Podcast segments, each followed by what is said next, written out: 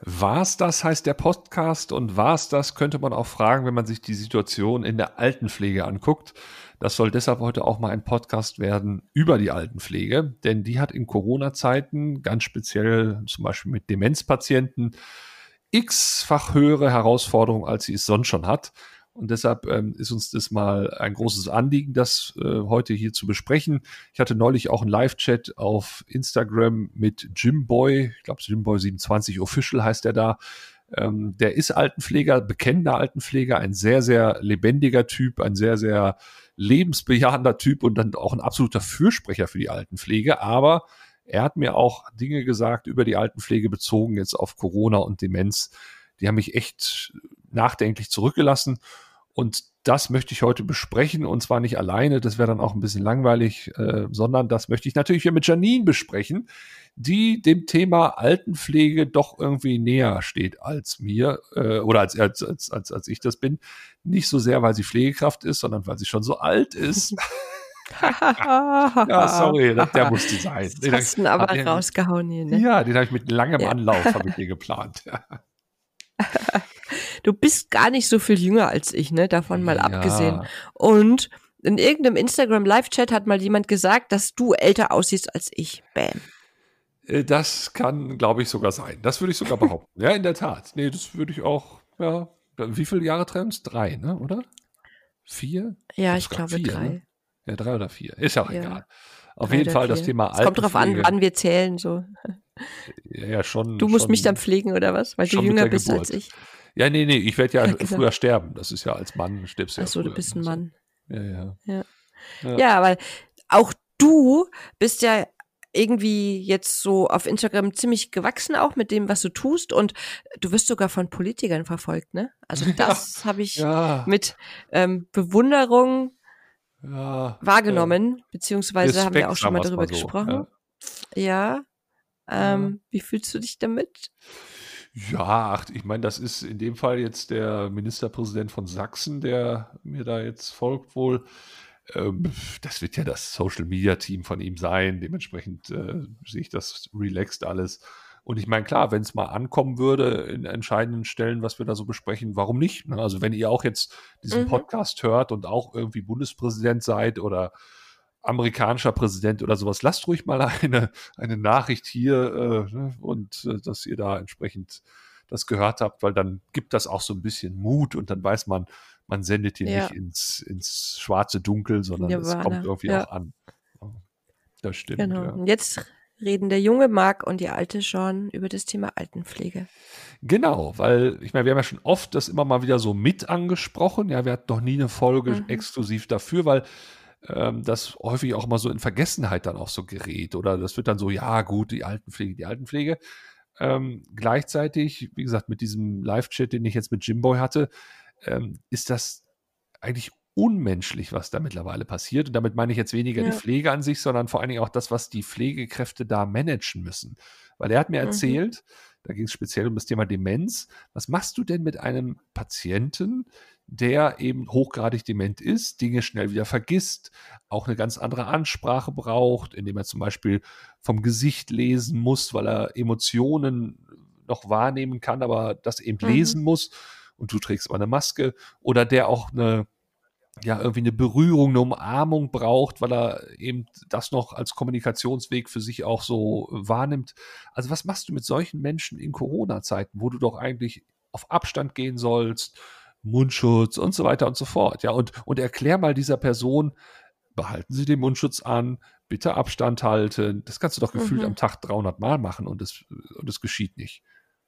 Das klappt auch nicht. Also ich ähm, habe ja die Parallelen so ein bisschen dazu. Das sind zwar jetzt nicht demenziell Erkrankte, sondern auch ich arbeite ja mit Menschen mit Behinderung und da ist es ja ähnlich. Egal in welcher Altersgruppe die sind, sie sind einfach ähm, geschädigt vom kognitiven her oder also die, es gibt viele, die sind einfach auch in einem bestimmten Alter einfach hängen geblieben. Das hört sich immer so doof an, aber das ist gar nicht so böse, also das ist nicht böse gemeint, sondern da habe ich so einen 40, 50-Jährigen, der auf dem Stand von einem 5- oder 6-Jährigen ist, der aber auch nicht versteht, du kannst hier nicht raus, du musst die Maske tragen, ähm, mhm. du darfst nicht zu deinem Nachbarzimmer ins Zimmer gehen, ähm, du darfst hier nicht rein und da nicht rein. Also der Alltag, auch in der Altenpflege, ist geprägt von Verboten eigentlich, die wir, die auch ich mit den Menschen mit Behinderung nicht umsetzen kann. Das funktioniert ja, nicht. Ja. Nicht mit dem Pflegeschlüssel.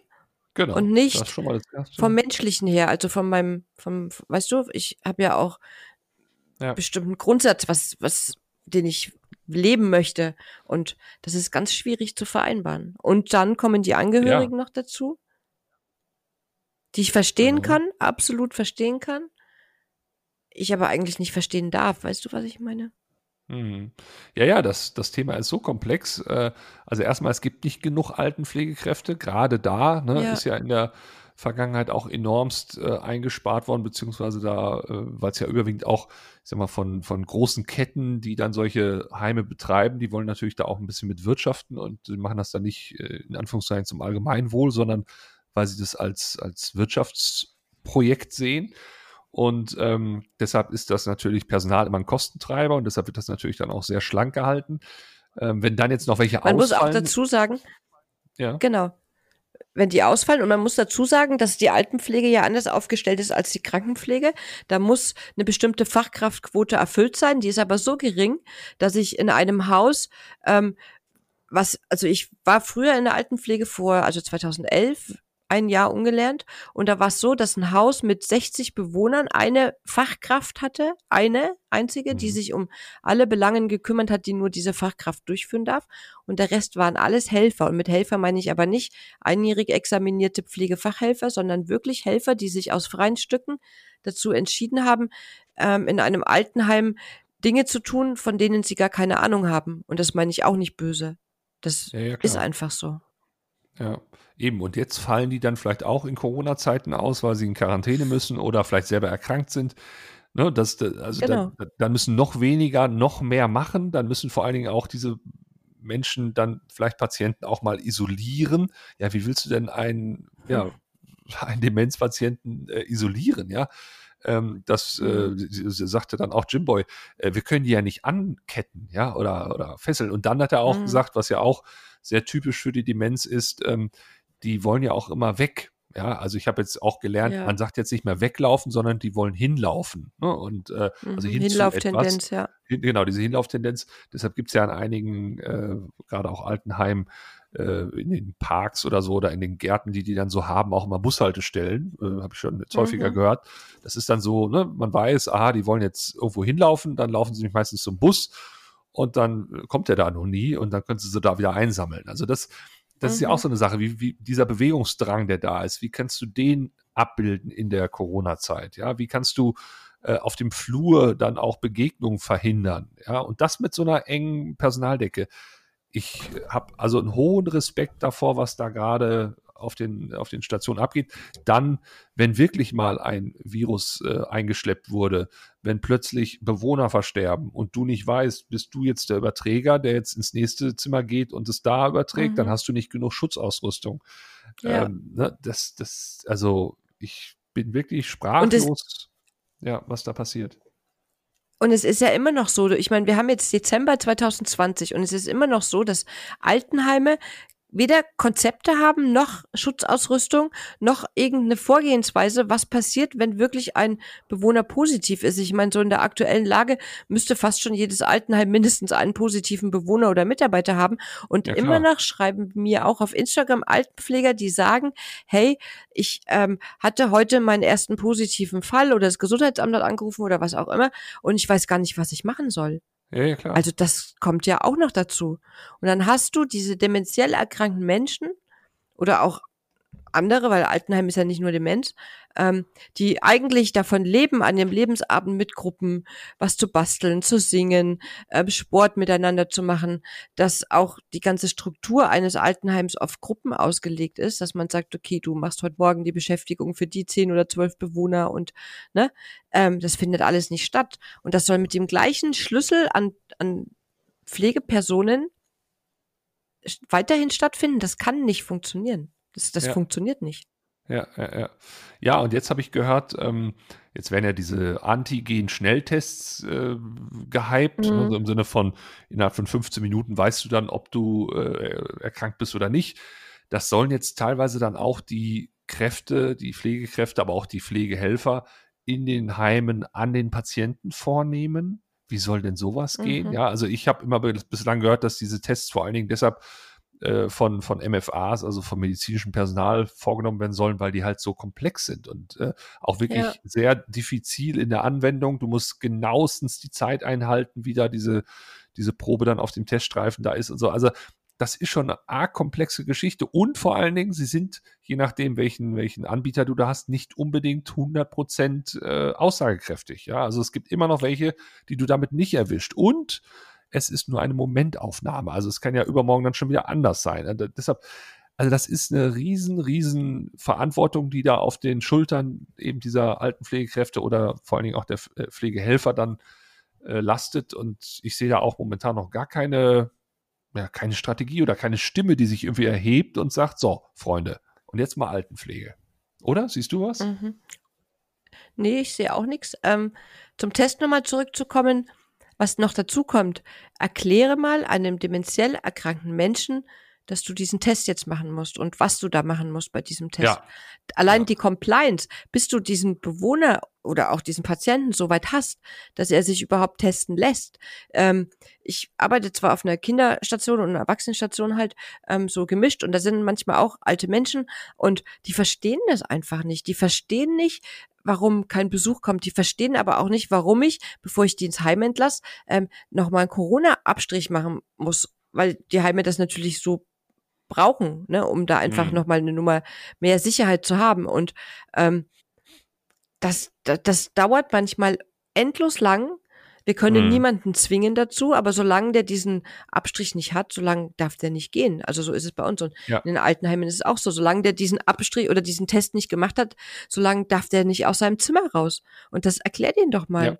Also das, das, ja, klar. Das, du, und, da brauchst und, du Zeit, Menschen. Ja, ja, ja und, und dann stell dir vor, dass das äh, in dem Labor, wo du es dann hinschickst oder so, also wenn du jetzt von dem klassischen PCR-Test ausgehst, ähm, dass das da mal ein, zwei Tage dauert oder lass es drei Tage sein, ja, ja äh, weil die gerade überlastet sind. Ja, so willst du dann mhm. drei Tage lang einen, einen Demenzpatienten da, äh, ne? Also das, also ich glaube, da, da macht sich keiner eine Vorstellung, was da gerade in unseren Altenheimen und Seniorenstiften und so weiter in Deutschland so abgeht, was da ja, also ich kann mir auch vorstellen, weil ja auch wenig bis gar kein Besuch dann auch da sein darf. Ich habe auch schon gehört, dass einige dann, wenn denn dann mal Besuch von Angehörigen kommt, man den dann nicht mehr erkennt, sondern dann wird der ja. Pflegekraft oder, oder die Pflegerin dann irgendwie ähm, eher erkannt und dann wird gefragt, äh, Pfleger sowieso, äh, wer ist das da eigentlich? Ne? Und dann äh, muss mhm. der Pfleger sagen, ja, das ist ihre Tochter, ne? Oder das ist ihr.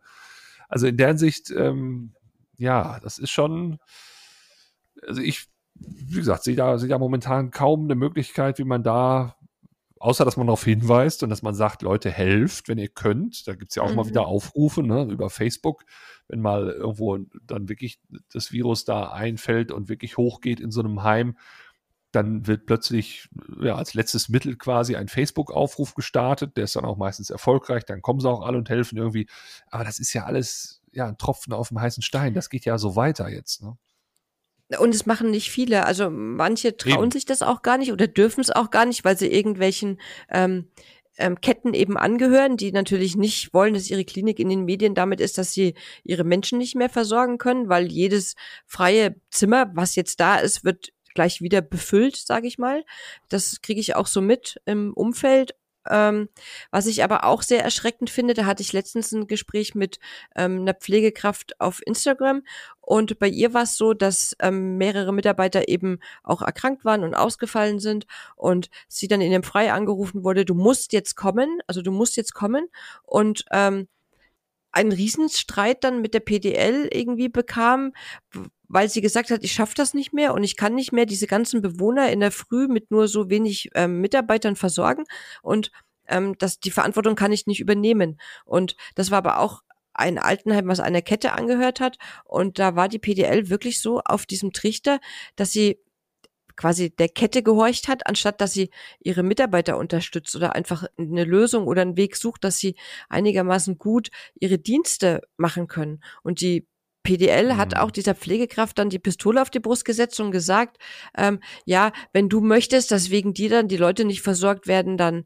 weißt du, also es ist, mhm. das kommt ja noch dazu, ja, dieser klar. Druck, den du kriegst. Da wird mit viel ne? Erpressung gearbeitet, würde ich fast sagen. Ne? Also ja. das ist ja schon wirklich emotionale Erpressung. Ja, ja, das ist aber leider der Hebel, glaube ich, über den viele Jahre die Pflegekräfte sich auch wirklich haben ausnehmen lassen. Ne? Wenn man immer mhm. gesagt hat, ja, aber du bist ja irgendwie in der Verpflichtung oder man selbst hat das vielleicht auch von sich so gesagt. Und gerade bei den alten Menschen, die dann irgendwann hilflos wie Kinder werden und die kann man ja nicht einfach da so liegen ja. lassen. Ne? Also, da mhm. habe ich auch immer wieder von Leuten gehört, die wirklich in der Altenpflege sind, die das auch wirklich mit einer mit einem Bekenntnis tun. Ja, also die machen das irgendwie nicht, weil sie äh, reich werden wollen oder so, ja, sondern die machen das aus einer Motivation heraus, die ganz in ihnen äh, verankert ist. Und, ähm, mhm. und über diesen Hebel sind die natürlich zu kriegen. Und das ist das, das ist das Schlimme. Aber mich wundert halt, äh, weil Demenz ist ja nun auch eine Erkrankung, die uns mittlerweile flächendeckend in Deutschland auch äh, erreicht hat. Ähm, das ist ja nicht mehr nur ein kleines Phänomen, das ist ja eine Volkserkrankung, gerade im höheren Alter. Und das wird mhm. ja auch noch zunehmen. Ich frage mich, warum ist in der Krise, jetzt speziell Pandemie, aber auch generell in der demografischen Krise, die wir so erleben, warum gibt es da nicht mehr Demenzkonzepte? Weißt du, so, wo man sagt, so, oh, man ja. hat verstanden, das ist irgendwie eine spezielle Erkrankung. Ne, zum Beispiel, wie gehe ich als Patient, der eigentlich äh, die Demenz nur in, als Begleiterkrankung mit mitbringt in ein Krankenhaus, weil er mhm. eigentlich zum Beispiel wegen, einer, wegen einem Oberschenkelhalsbruch da liegt. Ähm, wie mhm. geht denn ein Krankenhaus dann mit so einem Patienten um? Oder wie gehe ich als Patient dann durch so ein Krankenhaus? Ständig neue ja. Orte, andere Lichtverhältnisse, kein Tag-Nacht-Rhythmus. Das sind ja alles so Punkte, die, die da äh, enormst auf diese Person wirken und, und haben da Krankenhäuser Konzepte? Haben wir da als Gesellschaft ein Auge drauf? Sehe ich irgendwie nicht. Also ich muss sagen, ja, aber es gibt tatsächlich. Also ich weiß, nicht, ob das dann einfach nicht nach außen kommuniziert wird oder ob es wenige haben.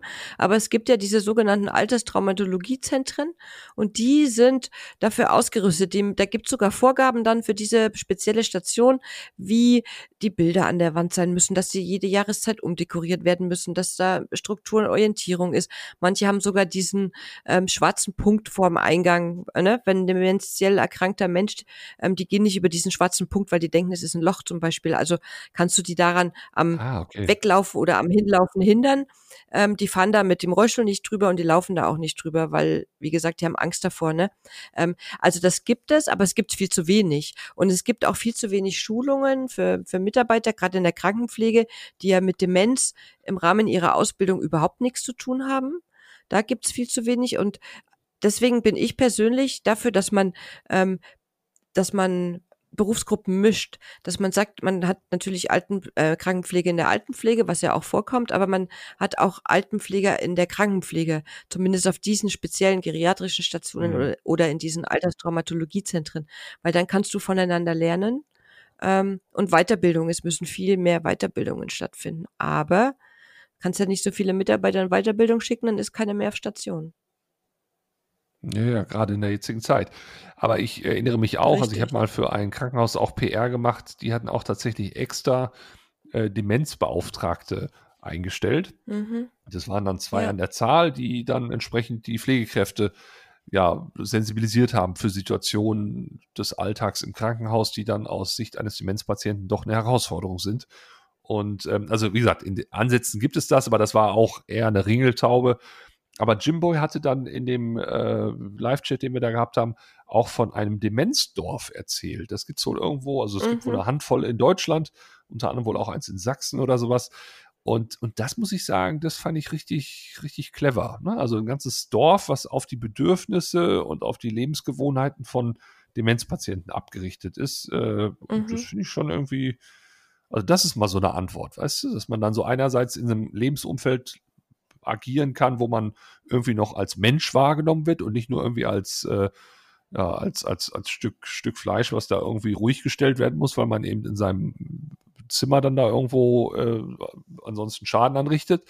Ähm, das finde ich irgendwie, also gut. Ich finde, du kannst in diesen, in diesen Demenzdörfern oder auch in diesen, es gibt ja auch diese mehr, mehr Generationen ähm, Haushalte quasi, die ähm, pflegerisch dann so zusammengestellt werden, dass es auch passt. Ähm, und das finde ich gut, weil du kannst von jedem die Ressourcen, die er noch hat, einfach nutzen dass sie miteinander gut zurechtkommen. Natürlich immer unter der Beobachtung und mit der Unterstützung und Hilfe einer Pflegekraft oder mehreren Pflegekräften. Aber dennoch können die sich ähm, untereinander ganz anders wahrnehmen auch. Und das ist auch das, was in der Krise jetzt einfach fehlt. Ich habe die Erfahrung damals im Altenheim mit demenziell erkrankten Menschen gemacht.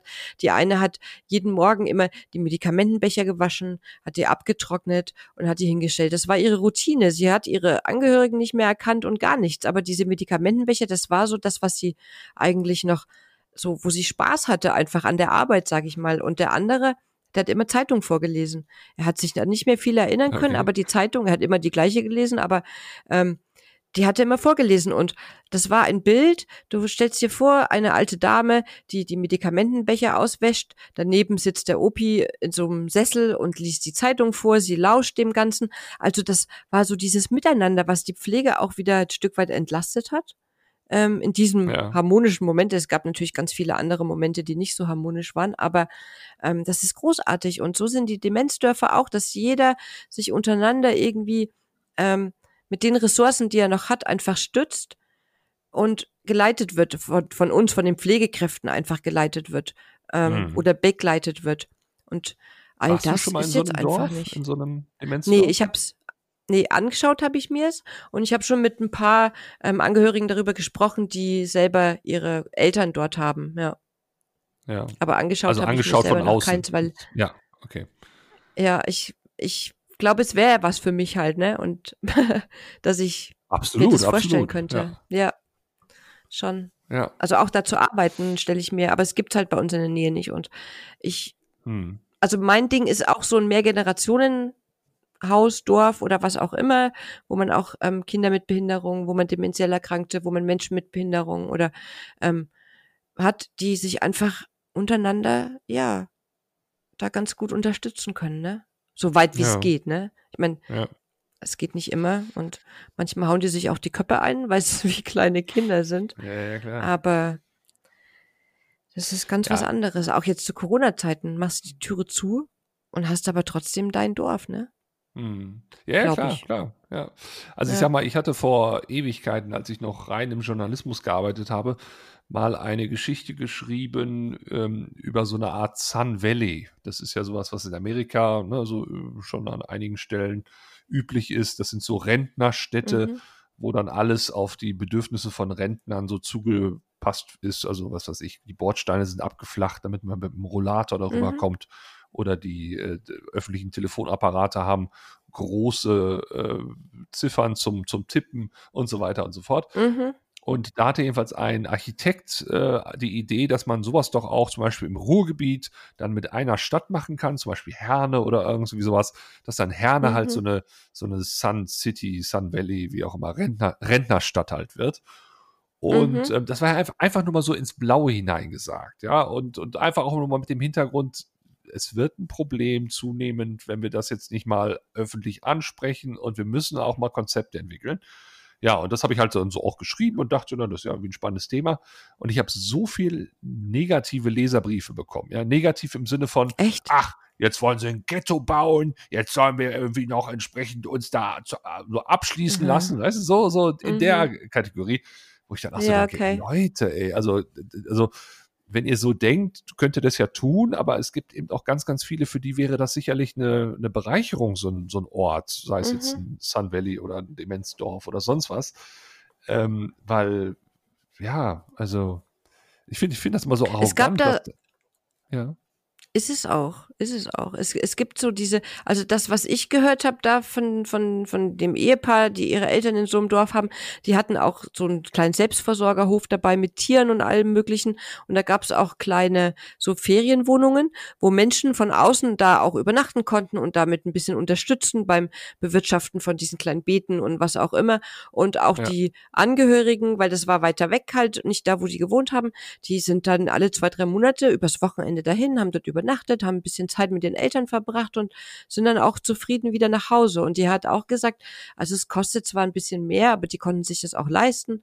Ähm, aber das war für die also wirklich ein guter, ein, also ein, ein gutes Ding, dass sie ihre Eltern da mit gutem Gewissen hingeben können, dass sie dort ihren Lebensabend verbringen können einfach. Ja.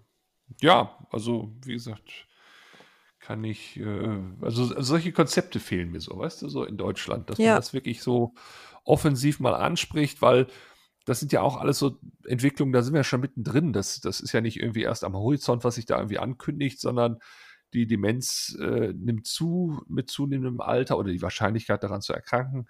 Und viele ja. sind auch schon überfordert, gerade auch so, wenn du eben nicht Demenzpatienten in einem Altenheim hast, sondern zu Hause pflegst. Ja, da geht es ja dann mhm. auch los. Meistens waren das dann auch noch die Kinder, die dann auch natürlich noch in so einem zusätzlichen emotionalen Stress stehen. Das sagte nämlich Jimboy zum Beispiel auch. Also als Altenpflegekraft hast du ja eine gewisse Profession, kannst auch mit gewissen mhm. Dingen, die da so passieren und die du so siehst, dann vielleicht auch anders umgehen oder hast auch durch Supervision und so weiter vielleicht auch die Möglichkeit, da dich mit dem Team da zu arrangieren. Aber zu Hause bist du halt, ne, durch gerade jetzt auch Corona nochmal zusätzlich in so einer Belastung, darfst eigentlich ja streng genommen deine Eltern dann nicht mehr umarmen, ihn auch nur noch mhm. per ne, mit, mit, mit einem äh, entsprechenden Handschuh oder was weiß ich, oder Schutzausrüstung da entsprechend die Dinge angeben, ist ja völlig irre. Ja, wie soll denn das mhm. gehen? Also, nee, das klappt auch nicht, ja. Das funktioniert ja. auch nicht. Das, ich habe letztens auch einen Beitrag auf Instagram gehabt, da ging es darum, dass mich jemand gefragt hat, ähm, was soll ich tun? Ich pflege zu Hause meine Mutter und ich habe aber Kinder, die in die Kita gehen. Soll ich meine Mutter nicht mehr pflegen oder soll ich die Kinder nicht mehr in die Kita schicken?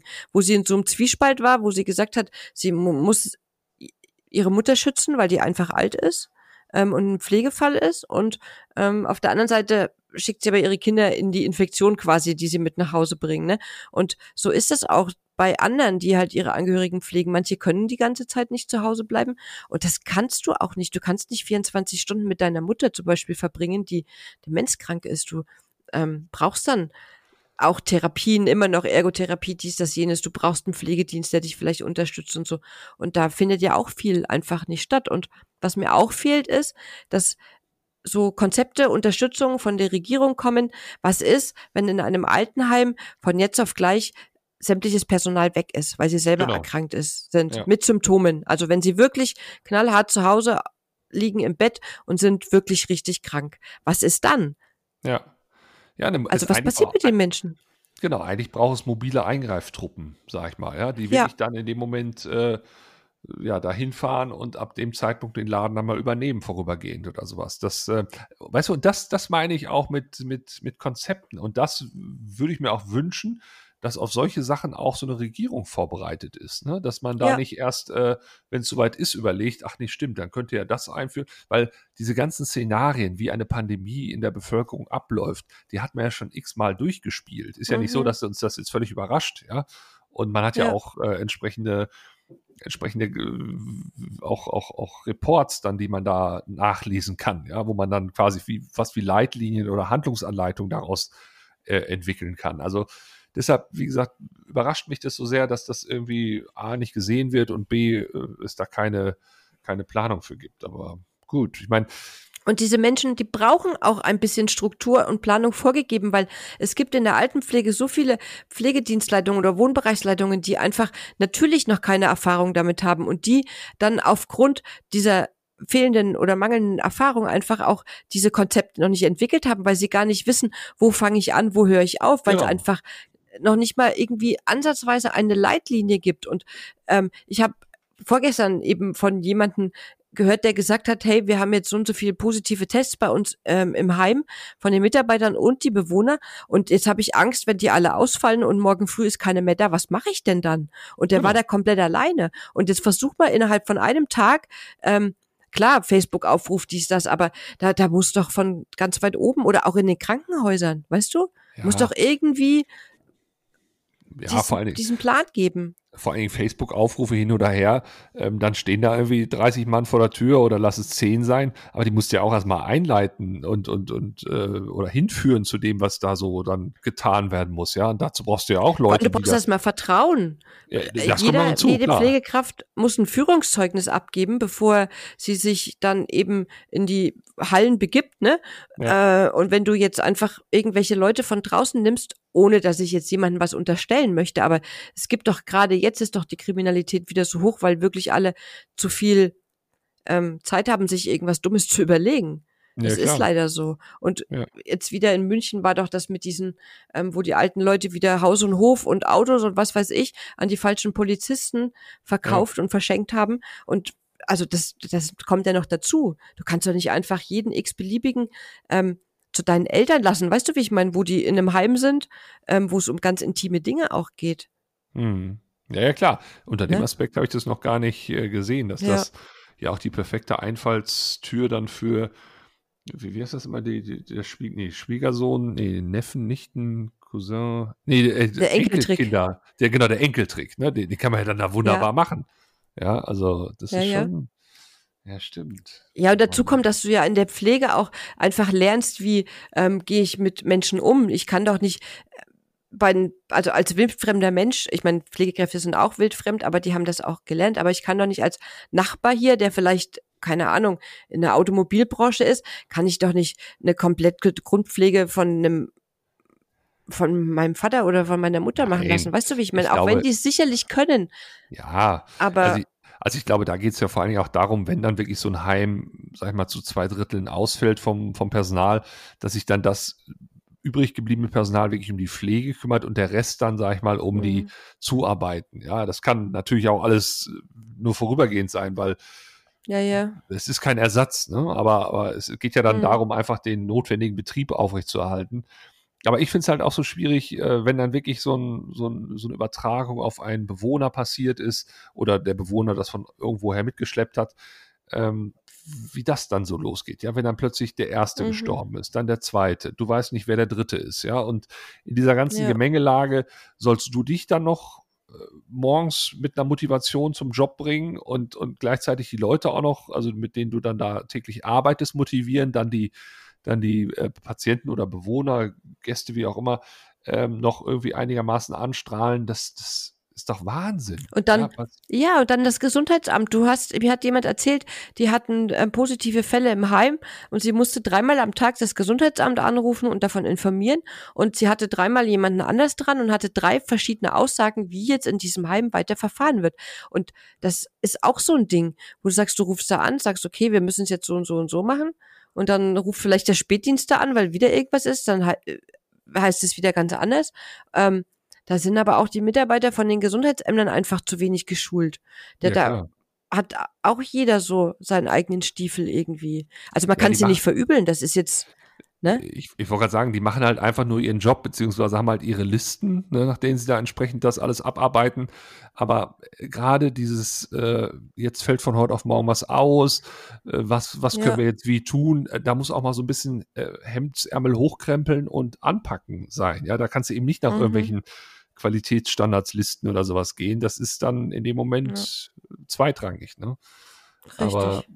in der Tat, das, äh, ja, also ich, ich bin absolut, äh, also nach diesem, nach diesem äh, Gespräch mit Jimboy 27 Official habe ich da echt, äh, ja, war ich echt platt. Also habe ich auch gar nicht so, Mhm. weil vor allem, wir müssen ja davon ausgehen, das findet tausende Male in Deutschland jeden Tag statt, ja, dieses, Ja, dieses genau. Problem. Und keiner redet drüber. Und, und Ja. das ist ja auch so das Phänomen, wenn über Altenpflege gesprochen wird, da gibt es auch Untersuchungen, die belegen, dass in Deutschland es vor allen Dingen dann immer um, ähm, ja, um so wirtschaftliche Aspekte geht, ja, oder äh, irgendein Alter ist irre aus dem Altenheim abgehauen, ja, und muss wieder eingefangen Ja, werden ja, oder ja. gesucht werden, ja, Mhm. weil er irgendwie dement ist und so weiter. So.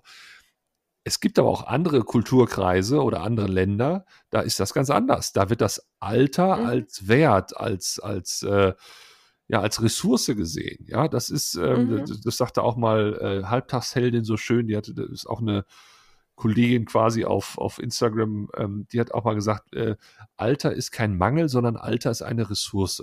Und ich glaube, das Ja, ist das auch ein stimmt. schöner, ein schöner Begriff dafür, wenn man das mal so sehen würde. Ich glaube, dann hätten wir auch eine andere Wahrnehmung. Ne? Und das können wir uns ja auch mal aus dem asiatischen Raum abgucken. In Japan sind Mhm. alte Menschen, äh, ja, jetzt nicht heilig, aber das ist ein Wert. Ja, die haben Lebenserfahrung, die können uns ganz viel zeigen. Und ich Genau. persönlich muss auch sagen, ich arbeite mit älteren Menschen im Beruf auch lieber zusammen als mit Gleichaltrigen und schon gar nicht gerne mit Jüngeren. Ja, weil ich ganz genau Mhm. Weiß, mit einer gewissen Wahrscheinlichkeit sind das halt noch so Heißsporne, die irgendwie noch glauben, ne, äh, sie sind die Größten und alles wird toll. Ich mag Menschen, die eine Lebenserfahrung haben und die das auch die auch eine gewisse Weisheit dadurch besitzen. Also ich kann das, mhm. ne, wir müssen es halt nur auf die, auf die Fläche übertragen, dass die Leute das alle so verstehen. Ne?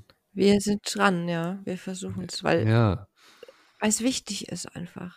Weil es wichtig, wichtig, ist, ist genau. Ja. Und, das, und, deshalb war uns dieser, äh, diese Folge unseres Podcasts auch wichtig, auch wenn wir wissen, dass wir da jetzt nicht wer weiß, was mit erreicht haben oder wir haben darauf aufmerksam gemacht, immerhin. Wir können leider mhm. keine Konzepte liefern, so sehr ich ja sonst immer gerne Konzepte äh, erwähne, aber immerhin haben wir diese, diese Demenzdörfer besprochen. Äh, die gibt es ja immerhin, wer sich da mal interessiert. Vielleicht gibt es in eurer Umgebung da auch irgendwie sowas. Und ähm, vielleicht haben wir auch irgendwann mal einen Sun Valley, ne? eine, eine Rentnerstadt ja. oder so. Solche Sachen. Also da in diesem, genau, so. äh, in Herne, genau. Ja. Also wenn ihr da Herne. irgendwas, genau, wenn ihr da auch irgendwas habt in eurer Umgebung oder generell Konzepte zum Thema Demenz, lasst uns gerne das wissen, denn ich denke, da können wir früher oder später nochmal was zu machen. Auf jeden Fall. Und wenn ihr Bock habt, in die Pflege zu gehen, gerade in der Altenpflege, kriegt man ganz schnell den Fuß in die Tür, auch wenn man keine Ausbildung hat, sondern wenn man einfach nur ein bisschen äh, Menschenkenntnis einfach hat und sich ein paar Sachen auch aneignet und sich auch was beibringen lässt. Und ja, bewerbt euch initiativ auch am allerbesten und ja, einfach mal reinschnuppern, würde ich sagen. Ganz genau. Kann ich auch nur sehr empfehlen. Ist ein Job, der einem sehr viel bringt und, äh, und vor allem alt werden wir alle. Nicht nur Arsch abwischen, ja. Sowieso nicht. Und äh, wie gesagt, es ist einfach auch ein sehr, also ich glaube, er, er macht menschlich mit einem sehr viel. Ich glaube, man, man kriegt dadurch eine Reife und eine Lebenssicht auf die Dinge, die man sonst kaum, ich, äh, glaube ich, in keinem anderen Beruf kriegt. Ja, so ist es. In diesem Sinne. In diesem Sinne. Ich danke dir, dass wir uns diese Zeit genommen haben. Ich denke, das war mal wichtig. Auf das bald. denke ich auch. Tschüss. Auf bald. Tschüss.